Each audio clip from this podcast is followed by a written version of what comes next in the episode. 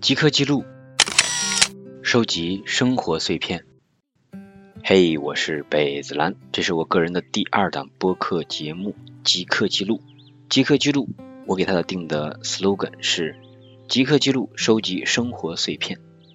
我个人在极客平台上有很多零星的小记录，这些大多是跟生活有关的，所以呢，我就把它命名为“即刻记录”。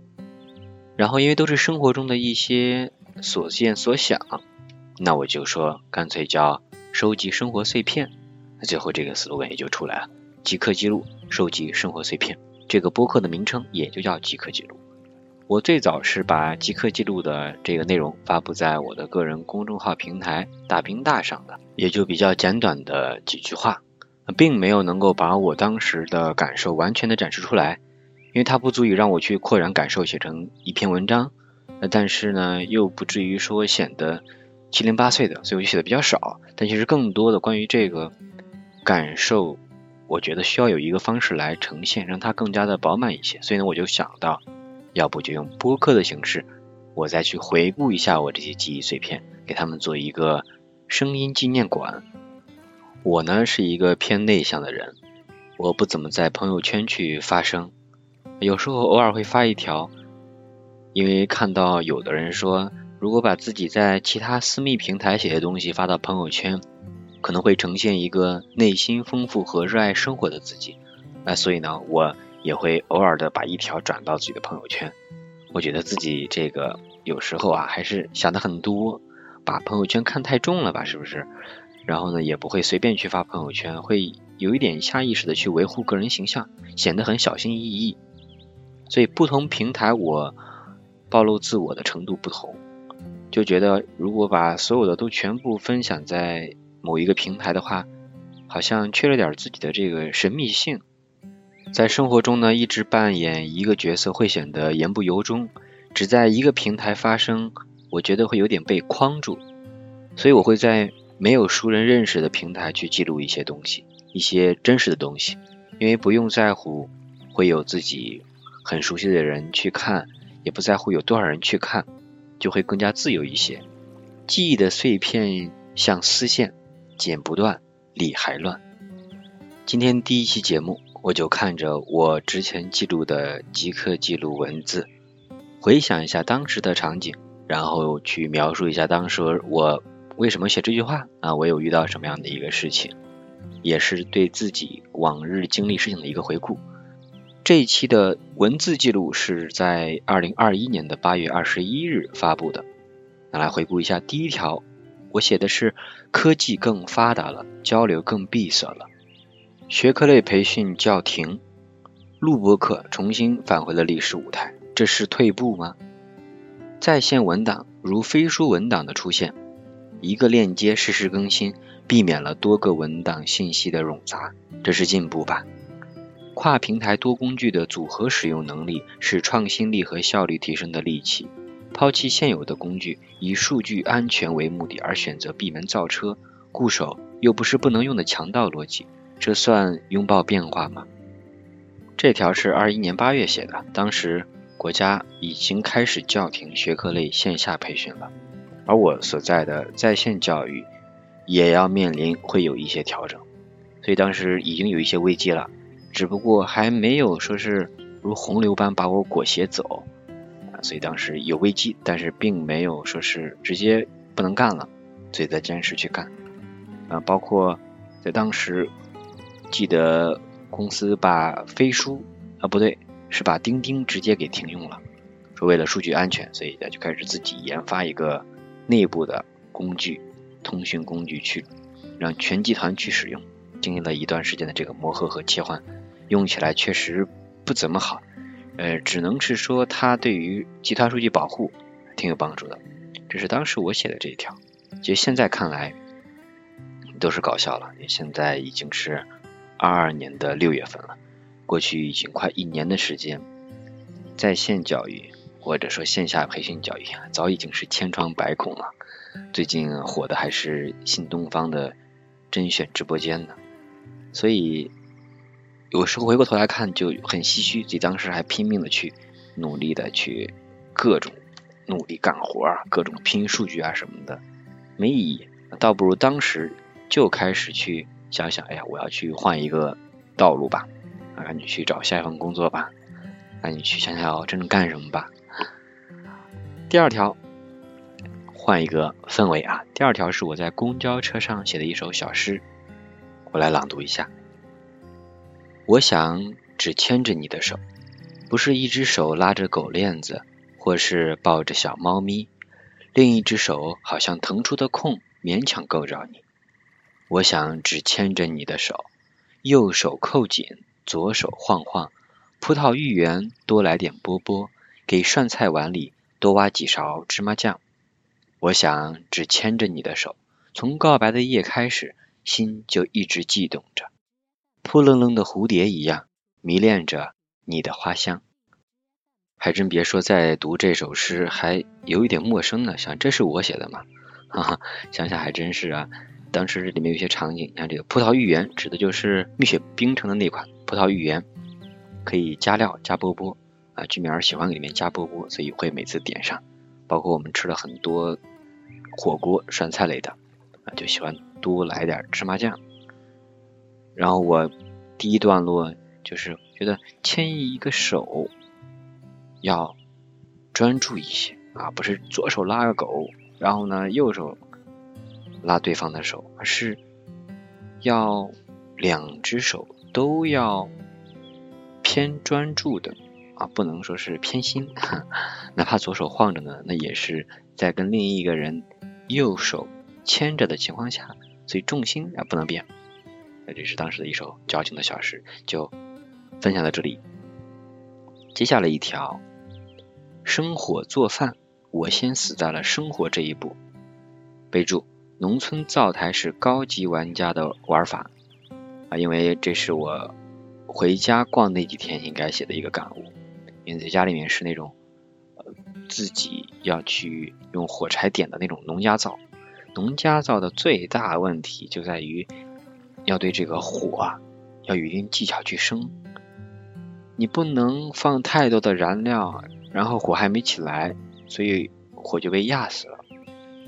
然后呢，也要注意引燃物用什么啊，最后再及时的去添柴加柴，然后呢及时的去补充啊等等的。所以这个是一个偏技术活，而且不同家里面的这个灶还有一些区别。所以那次应该是我在家里面想要去生火半天，应该生不着，写的一篇记录。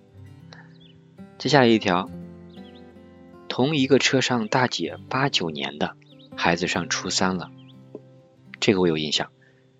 这个是当时在大巴车上，然后我也是坐车回。你想，我是九五年的，大姐八九年，又比我大六岁呀。六岁孩子上初三，上初三什么概念？初三的孩子也已经啊十四五岁了，哇，那这他结婚得多早呀？这这就开始有代沟了。接着下一条，一个大叔开着农用三轮车，带着青绿色玉米棒子的玉米杆插在车厢两边，一脚油门，呼呼吹风，绿旗飘飘，洋洋自得。这个同样也是我回家路上所见的。我坐的车看窗外，刚好是一个大叔，他那个三轮车是农用的，然后呢上面拉的就是玉米杆儿玉米杆儿是绿色，因为那会儿他应该是呃把玉米刚掰了吧，然后呢剩下的这个玉米杆还看着比较嫩呢，呃有的他就往回拉，我看到他会把。故意还有两个带着这个玉米棒子的玉米杆插在车厢的两边，就像插了两面旗一样啊。然后呢油门一加，呼呼的，我觉得当时那个场面很自由啊。我觉得那瞬间是让我感觉到自由的，因为那会儿我还在上一家公司去艰难的上班，只是放假的间隙回来透透气，但从他的身上感觉到了一种自由啊，驰骋的那种快乐感，所以把这个镜头就记了下来。下一条，我总觉得我周围同年龄段的男生们都比我成熟，说不上羡慕，只是觉得我们不一样，不是一个世界的人。嗯，这一条忘记是在什么样的状态下写的了，但确实我会有这样的一个体悟，就比如说看到跟我同龄年龄段的很多人，他们就很会来事儿，然后显得我就很笨拙，包括他们都已经很在自己的可能某个方面做得很好，然后可能都已经结婚了，就是在世俗意义上来说，已经都完成很多人生进度条了。而我还在这里没有动多少呢，所以当时就加这么一条，有一点羡慕，但又有一点遗世而独立，飘飘然也啊，觉得我跟他们不一样啊，我这我可是有一定的这个格局，有一定格调，有一定呃目标涵养的人啊，跟他们不一样，强行划清界限。下一条写的是：车到山前，人生在于奋斗。小摊贩们都很正能量。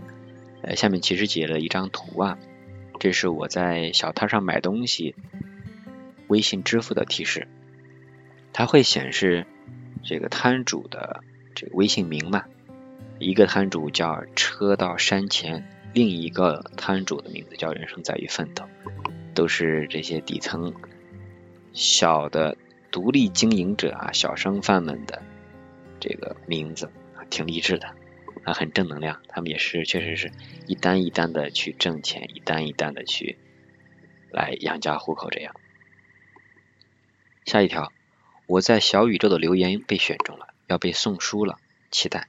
啊，这是我在小宇宙，应该是组织进化论节目的后面留言，留言被选中就会被送一本书。我被送的书是叫《沟通的力量》，对。托布花的沟通的力量，挺好的一本书，当时很开心。下一条，有个笨蛋不懂 PDF 文件用 WPS 打开，还大声说这文件有问题。对于无知的自信，我嗤之以鼻。这是我在上下单位的时候，其实经常会碰到一些比较笨的人啊，在我看来，就对于一些常见的办公软件吧，自己不懂。不懂也就罢了，不懂可以网上去搜索，去百度知道什么的都会可能有一些答案啊，但他们都不懂，不去搜也不问别人，只是大喊着啊这个有问题啊什么什么的，好像就是他们一喊这个有问题，就会立即有人来帮他们解答，就伸手要拿来主义，搞笑，真的是一种无知的自信，我嗤之以鼻啊。现在想来，当时大家还真的是没有一技之长呢。接下来一条是摘抄了《被讨厌的勇气》里面的一段话：选择了不自由长大生活方式的大人，看着自由活在当下的年轻人，就会批判其享乐主义。当然，这其实是为了让自己接受不自由生活而捏造出的一种人生谎言。选择了真正自由的大人，就不会说这样的话，相反，还会鼓励年轻人要勇于去。争取自由啊，这一点确实有点戳中人啊。确实是很多可能人生并没有经历太多事情的人，反而会去指指点点说你别这样做啊，你要去考公务员，你要去端铁饭碗，要稳定，这样才算好。但其实他们的人生也就只过了那一次，没有什么波澜的一次。相反是那些更大胆一点的、更冒进一点，可能吃了很多亏，但是他后来。有很多的人生经历和阅历，反而收获更多的大人们会鼓励年轻人去奋斗、去拼搏，哪怕当下可能会吃点苦，哪怕当下可能会撞得有点头破血流，但他觉得这个生活才是丰富和有意义的。我觉得这个特别的宝贵。好，接下来的是几张图，这几张图是我在极客上刷到的，呃，最早的。应该是七八十年代吧，那一种海报，很复古的这种海报啊，我觉得里边画都很好。我简单根据我可能比较贫瘠的语言描述能力来描述一下。这第一张图题目叫做“勇敢与害怕”，图片呢是一个妈妈正在给左腿擦破皮儿的女儿。包扎伤口。然后在旁边有一小行字，写的是“破皮出血不喊痛，从小要有勇气”。这张呢，下面还有一张图，是一个小男孩，他在爬上爬下，下面写的一行字是：“不要让他怕高或怕走狭小的木板，不要让他畏缩不劳动，不要让他怕黑暗。”哎，就是男孩啊、女孩呀的，都应该去在小时候的一些运动当中、一些锻炼当中去冒险啊，这样的，而不是现在就都能被保护起来，说呀。这不行，多害怕呀！其实摔跤又怎么样呢？摔跤就长记性了，摔跤就不害怕了。这是第一章啊。第二章题目是关于生的问题。前面这图呢是哥哥在问妈妈说：“床上的这弟弟哪来的？”妈妈说：“我是那儿来的。”那是哪儿呀？对吧？所以。并没有给一个答案是从哪来的呀？这时正是性教育的机会，不可捏造故事欺骗儿童，可以用小猫、小狗、小鸡的比喻来解释生育的事实。然后想到原来东东问你从哪来的呀？说哎呀，雨下的很大，从那个水坝上把你捞出来的。当时我记得爸妈就这么说。然后呢，在下面的图给的就是。小朋友们在跟猫玩耍，跟小鸡玩耍，嗯，就是想说关于人从哪里来、生育的这些问题，不要避讳，家长要去正面的用一些呃可能动物生育的来解释生育的这个事实。接下来一条是讲关于死的问题。小孩看到有人抬着棺材就问妈妈，然后呢说怎么解释呢？写的字儿。儿童对于死人会害怕或提问。如果他们提问到关于死亡的问题，你可以依照他们的智能把事实告诉他，并可以比喻说：花草会死，小鸟也会死，死是生命的停止。啊，让孩子意识到死亡是人生中的一部分，有生就会有死。接下来还有一章，标题是“情的发育，父母之爱”。小字写的是“子女不可溺爱，也不可不爱”。旁边的配图是一个小孩躺在地上哇哇的哭，没人管。在旁边呢是一盆花，水都浇的快要溢出来了。再紧接着下面呢是一个妈妈。正拿着扫帚在打孩子。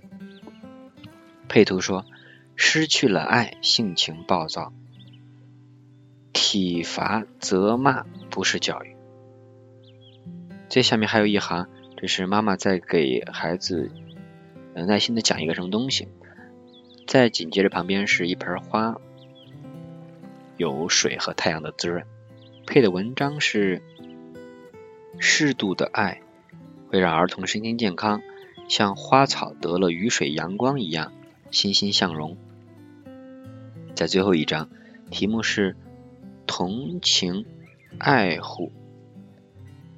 第一个图片是妈妈抱的是襁褓中的孩子，说要在母亲的怀抱里，婴儿在母亲的怀抱里可以获得最真实的安全感。在下面一张图是。朋友们在玩耍，包括还有在喂兔子、喂鸡，写的是鼓励小朋友喜爱动物，发挥同情心，滋养了正常的情绪。哎，这个写的就挺好的。下一条是，如果一个人说“我跟你说实话”，巴拉巴拉巴拉，那后面的话大概呀都不会是什么实话。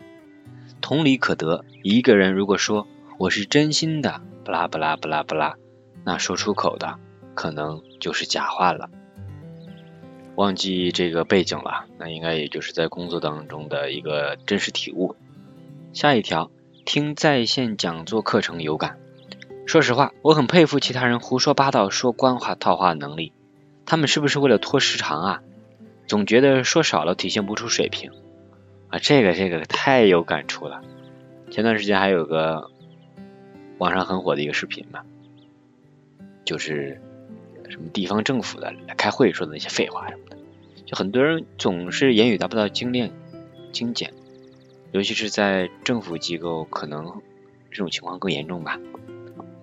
接下来一条是一个场景的记录，休息区接水，听到后面角落一个女生打电话，她在哭着说话。我没扭头看，一边接水一边听了几句，大致判断出了其中的缘由。前男友照片躺在了 QQ 相册里，然后呢被现在的男友发现了，说他念念不忘，怀有二心。他们的对话是这样的：说你也看到了，我一七年的相册啊都在那里了，太多了，我也没有删除过。我也没有看到里面的照片啊！啊，女孩很无辜的解释。这男的后面有没有听啊？哎，不知道。总之好像是有个会吵架的迹象了。接下来一条：眼见他起高楼，眼见他宴宾客，眼见他楼塌了。这句话用来形容 K 十二在线教育是再贴切不过了。这也跟我刚刚念的第一条一样，就是国家的政策出发。已经开始抑制打压线上线下的 K 十二教育机构了，这是大势所趋呀。紧接着这条是分享了纪录片，把张艺谋的二零零八，呃，这是北京奥运会的纪录片，一共八集，啊，看完了一遍，啊，看的我回想一下当时看的这个场景，真的是觉得很受鼓舞啊。呃，这里边就会发现，不是说一个人他的呃创意多么多么好。然后多么多么设计的精良，才能够做出一个好的作品，而是他在这个过程当中，他的那股子呃热情的劲儿，要协调那么多部门的事儿，他更多的是一个人的毅力啊，一个人的工作的热情在支撑这件事儿，倒不是说他多么高超的艺术造诣，因为这是一个国家级的一个工程，做好了大家都好。做不好了，那就是丢国家的脸，那罪过就大了。所以可想而知，那背负那个压力啊什么的。你像现在冬奥会也是顺利召开了，同样是出自张艺谋之手。那因为有了前面零八年举世瞩目的奥运会，那这次冬奥会那说白了也就是小巫见大巫了。我还看了张艺谋的那个书，叫《张艺谋的作业》，哎，这里边就讲了张艺谋从。刚开始还没有机会去上学，到后面上学啊、求学这个经历，呃，一个简单的一个访谈录，我推荐大家可以去看看，叫张艺谋的作业。接着下一条，我可太喜欢这个名字了，练歌房，哈哈，一有一股子大众浴室的感觉。下面配图其实就是因为我在上班那块儿有一个韩国一条街啊，里面。就有一家牌子上写的“家庭练歌房”啊，你这名字挺好玩的，很温馨啊。啊 KTV 这个词有点就是偏呃高级呀，或者说是很让人觉得有点距离感，不接地气。但是练歌房这个就有点像很温馨啊，因为它叫家庭练歌房啊，一下子这个感觉就拉近了很多，觉得很温馨很轻松。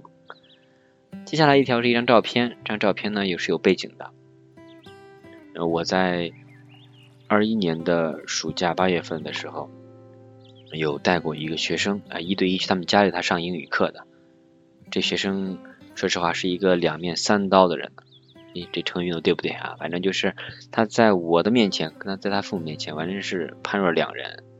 父母面前服服帖帖，在我的跟前他就不好好学呀，关起门来就没用心去学，所以能看出他对英语学习的一个抵触的情绪。最后一节课了，我说你在黑板上有什么想说的，你写在黑板上吧。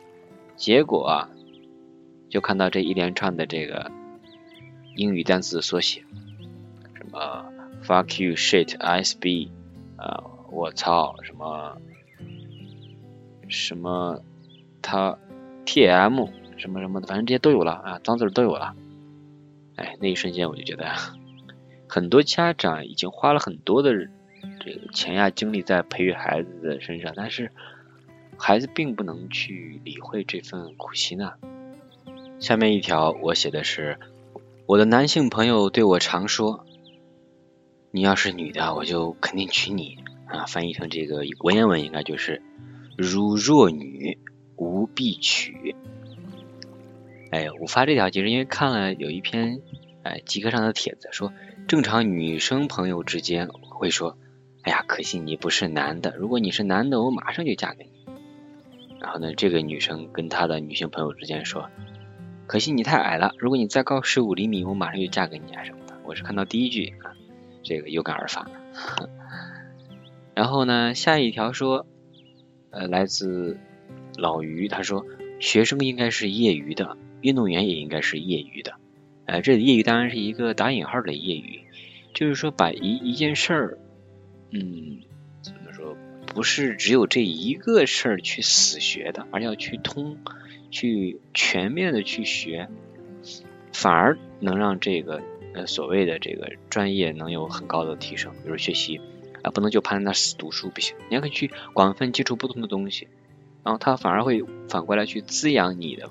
学习这件主要的业务，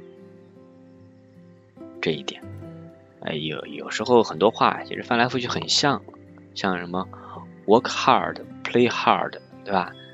一样的道理。接下来再说一条，只会抱怨太热，不想着开窗、开风扇、开空调，热死活该。又想起罗永浩说的了，抱怨的人不行动，最后事情解决了，他们还以为是自己抱怨有用。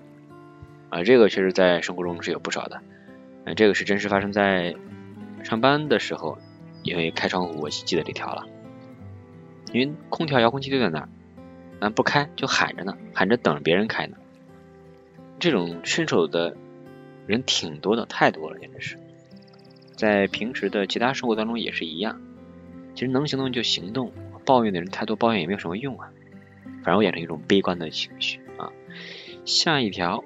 百度上说女的采用温婉如玉，我不，我就想做一个温婉如玉的男人。这个话听起来怎么那么矫情，那么 gay 呢？其实，呃，是我的一个真实的一个想法。那我觉得，在就像男人身上啊，所谓阳性也应该有一些阴性的阴柔的东西，啊，女性的身上也会有一些阳刚的东西啊，但是是可以互补的，都是可以有的。尤其现在来讲，我觉得对于男生来说，做一个温润啊、温婉如玉的人，我觉得挺好的，一股儒雅之气呀，一股子让人觉得很舒服的、很有涵养的感觉。我觉得我挺羡慕这种状态，我也想做这种状态。接下来一条写的是，做一名有尊严的服务者，而这个是我听《东吴相对论》里边听到的一句话啊，因为我也算是这个。服务提供者嘛，很多人其实就是某项服务的一个提供者。我们在社会上提供不同的服务，来互相交换彼此劳动。那有尊严这三个字，我觉得特别的重要了，不是一味的去跪舔啊什么的，而是有自己的尊严，有一定的准则，这个站着把钱挣。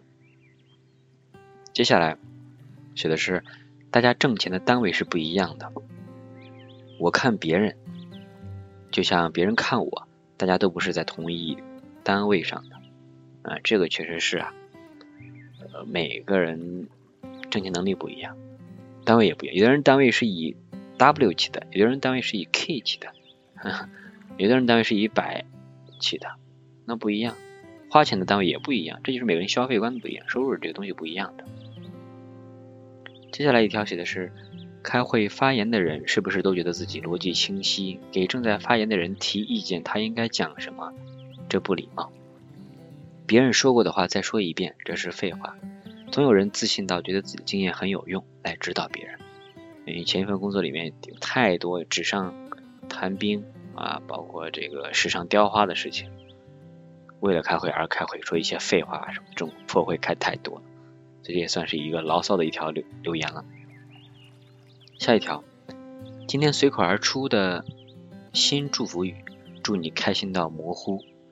开心到模糊，这个怎么去定义呢？嗯，应该就是说，就像是一个人在坐着秋千，很开心坐着秋千，然后呢，镜头拍他一直拍不着，他在很开心的荡秋千，大概这个意思啊，这就是开心到模糊，开心到各种丰富的表情，各种欢乐的感觉，这样。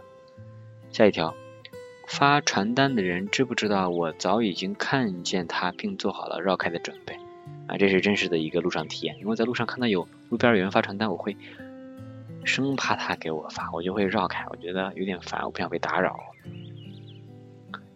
我会提前绕开，但其实有时候比这个更悲催的是啊，我已经做好了给我发的准备，但对方没有给我发，这个也很搞笑。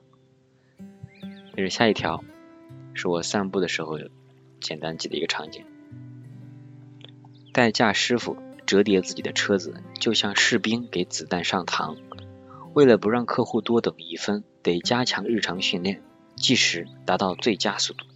这个代驾的师傅啊。他们那个便携的自行车、电动车，他们就很快的速度，咔咔咔咔。有的人很熟练，咔咔两下就直接好放进了后备箱。有的人比较慢，嗯，所以我觉得这个很像子弹上膛哈。有的人动作熟练工可能会达到在三四秒可能就搞定吧。我瞎说的，我觉得这个挺好玩的。下一条，我们总是看到自己想看到的信息，呃，这个就是现在很常见的这个叫什么信息茧房嘛。更多的时候，我们只看这些啊，或者有时候看到别的，也不会去重点去关注，反而会错过一些有用的信息。所以就是兼听则明嘛，一定要去多广泛的去阅读，看到不同的信息，去做一个综合的判断。下一条，两个大哥悠哉悠哉抬着垃圾桶回店里，当年应该也是抬着垃圾桶在学校的操场拖着不进教室上课的吧？嗯，这个。异曲同工的一个感觉就出现了。当年在学校的时候，确实有很多同学借着倒垃圾的名义啊，操场上就慢慢慢慢慢走啊，反正有一个由头，就不着急回去。没想到上班之后，很多人可能也这样了。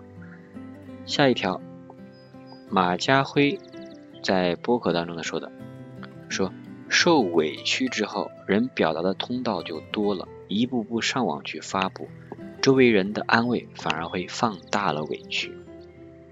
嗯，这个就是我深有感触吧。我觉得有时候这种情绪要警惕，越是悲伤的情绪啊，通过上网的发布，别人的什么安慰什么，其实是会不能消解这个情绪，反而会让这个情绪泛滥啊。遇到这种比如说悲伤的情绪的时候，反而是跟自己要默默的去消化一下，去去更好的去面对这种情绪，跟这种情绪相处，而不是急于去把这个像是一个要急于去跟别人分享的一个东西吧。我觉得。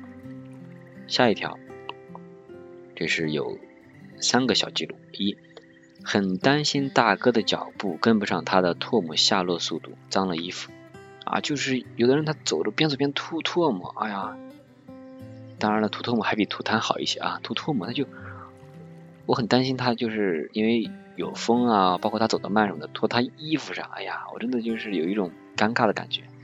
第二是地上蹲着一个小伙子。他吃一口冰棍儿，抽一口烟啊！我当时在想，这这是烟味的冰棍儿吗？就是什么感觉啊？是这是图啥呀？包括我还见过有的人，他边吃饭边抽烟的，那这吃饭有啥味儿啊？接着第三条，我写的是一个白衬衫小伙子把一捧花扔进了垃圾箱，使劲往里塞了塞，让每一束花都不露头，可能担心被人捡了吧？哎，这个我当时就在现场啊。我在旁边散步呢，我看到把那个花儿使命的往进一扔，也不知道这花哪来的，总之没送出去，或者说店里别人的花啊，不得而知。就是这花是可惜了，花儿放的不太好了。下一条是我在乘坐地铁的时候拍到前面一个人的衣服后面印的一行字啊，英语是 “School ruined my life”。呃，ruin 就是摧毁嘛，这个意思。学校毁了我的生活，还挺有讽刺意味的。School ruined my life。接着我还记录的是，外卖小哥脸圆圆的，戴上头盔，骑车迎面而来。他在笑，不过把嘴抿得很紧，没有露出一颗牙。他怎么了？我不知道。我猜他在憋笑，可能是耳机里正听着相声。跟我迎面来的时候，正听到一个包袱抖出来，就很想大声笑出来，不好意思又忍不住不笑，就使劲儿的抿嘴控制一下。没关系的，大哥，放声笑。我也遇到过你这种情况的。对于服务行业的人来说，这可是加分项，笑一笑，十年少。那这个是我在街上碰到的一个大哥，我也在走路的时候有过这种情况，就听了一个播客啊，或者别人讲个什么笑话呀，太好笑了，在大街上走路又怕别人看见，还不好意思笑。但这种开心的时刻其实很难得，我觉得挺宝贵的。啊，现在各种的信息的庞杂，人节奏加快什么的，能放声笑就放声笑吧。下一条。电梯里，两个女的在讨论化妆品。女一说：“衣服啥的可以在淘宝上买化妆，然后化妆品呢，要是你买得买好的，一定要提前保养。”女二年纪稍微大一点啊，说：“哦，日本的化妆品挺好的，不过也没太大必要吧？现在就对你的皮肤用那么好的化妆品？”刚刚那个女一号说：“姐，我都二十五了。”听到这儿，我抬头看了看，不像，真不像。她不告诉我的话，我觉得她已经三十五了。感觉他年轻的躯体里住的那个人一点都不年轻。嗯，这个确实是啊。有的人他年龄不大，但就是说话可能他过分过早的去变得老成成熟了吧？就觉得说那个话。跟这个年龄不太相符，他或许还应该在有一些青春的活力啊等等这些的，但是很早就没了。有时候看到这个我还挺可惜的，然后还挺庆幸自己还好像有点所谓的少年气。下一条，街道整顿，店主们把自家的摊位都往后收了收，城中村的街道也一下子变宽了，路人并没有因此增多。缺少了往日摩肩接踵、熙熙攘攘的热闹，就像是平时修身显身材的衣服突然变大了，身体是宽松舒服了，可总觉得缺点不舒服。有时候还真的就像逛街什么的，你得有这股子热乎劲儿啊。呃，人多了觉得热闹，还有这个氛围啊。但有的人喜欢安静的，就我如果但凡出去逛街，我喜欢人多。就人多的话，我只是大家中的一份子，我感觉好像更安全，就是在这个。熙熙攘攘的人群中，我好像可以获得一种隐秘的保护伞，会更加的自如一点。下一条，办公室速记，同事张大嘴巴，大声说话，确认一些没有意义的事情，显得很努力、很认真、很有上进心。哎，这个就是我在上一份工作里面的这样的人还挺多的。就张口就报了无知，他们真的不知道吗？哇，真的是太闲了，真的是。比如问。哎呀，这个东西是不是在这儿找啊什么的？其实他打开就能看见这种无聊的问题啊，真的很没有必要。接着下一条，被问到任何问题都能立刻给出斩钉截铁答案的人，是实力雄厚还是忽悠能力优秀？这个我忘了什么背景啊，就好像有的人他问什么问题他就会给一个答案，有那么一个人啊，有那么一部分人，很快给一个答案，他乐于去给人。解决问题，但是他并不能够保证他说的话是对的，但是他急于去给一个答案，好像来一次显示自己有能力。下一条分享的是作家刘瑜的一句话，他说：“极端太有诱惑力了，它的确定性以及确定带来的自信，它的简单以及简单带来的省心。”它的易辨识，以及因为辨识度所迅速集结的情感群体，真是太有诱惑力了。从此不用在不同的观念之间颠沛流离，不用根据路况不断调整方向，不用经受自我怀疑的折磨，不用被渺小感经年累月的审判。这种人可能的确很幸福吧？哎，这段话听起来可能有点绕口啊，就是大意就是说，给一个人，或者说给一个。事物下一个明确的定义，就你就属于这一波了，就你就迅速把队站好了，你就有安全感，因为你不用再选择了呀。就像你找工作，你就就去干这个了，这是一个公务员，是稳定，你这个方向定了，你就不用去换了。但如果你干的是一个啊，可能他的前途未卜的时候，那你就是有一种不确定性啊，那你就会有一些担心啊什么。但是这种担心并不是说都是坏事，你可以根据它的一些变化去不断调整，那反而可能还会有一些在自我怀疑、自我调整当中收获到很多东西的。接着下一条说，不论媒介，最好的作品总像是对着单独一个人说话。这个我有点忘记从哪看到了，呃，我觉得就像是在录播或者写东西这种事情吧。呃，出发点是表达自我，是自己跟自己对话，而不是说是让多少人听见，或者说要跟谁互动啊这种的，更多是自己自发的一个表达。因为我自己可能这种性格偏内向的，我不太喜欢去跟什么太多的人去说一些没必要的什么谈些话什么的。我更多时候是通过看书，通过写东西，通过录播课这种自我对话来去调整自我、丰富自我的。下一条。愿意捧起镜头拍照的次数越多，好像跟热爱生活的程度成正比。嗯，我这一点我是很坚信是这样子的，因为就像很多的时候，愿意拍照肯定是眼前有一些觉得美好的事物想要去留住。那愿意留住生活中真实生活中的美好的事，那肯定是热爱生活的一个表现呀。所以要多拍照，多去留心生活中的一些美好的事情。下一条。捏一捏裤腰，还是胖点好，这样即使变得虚弱，也不至于体现的很明显。啊，为什么我会记这条呢？我现在都有点懵了。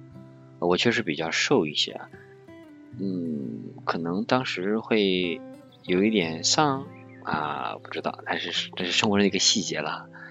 下一条，我平时有听关于性方面的播客，表酱 FM、喷泉公园。就跟我看有些大尺度的日本或者印度电影一样，看似身处开放甚至混乱的关系当中的人，往往是有很多关于亲密关系的思考在里面的。这个很多人可能没听过，呃，我呢听过像表匠 FM、喷泉公园，这是两档原来在做，呃，确实很多啊，就关于两性方面的这种播客，呃，在国内因为你像过审啊什么的，确实有限制，所以会比较少的节目。这样的节目目目前也是都处于停更的状态了，感兴趣的话可以去翻翻往期的去听一听，它里面呃我从中学到了挺多的，其实不光是说什么一些呃什么真正的所谓的性爱方面的知识啊，更多的我觉得是两性之间关系的一个解法，学会怎么去体谅，去互相的感同身受，关心爱护彼此。这点其实是真实亲密关系的很有必要的思考。OK 啦，这就是第一期的即刻记录。如果你在生活中也有一些类似的生活碎片，那不妨用手机上的便签记录下来，好好的去观察生活，发现一些细碎的美好，去观察一下自己的真实的情绪的变化，更多的感受到自己作为人的这种存在。那可能每天的生活就会更有意思一些了。OK，那这期就是这样，我们下期再见，拜拜。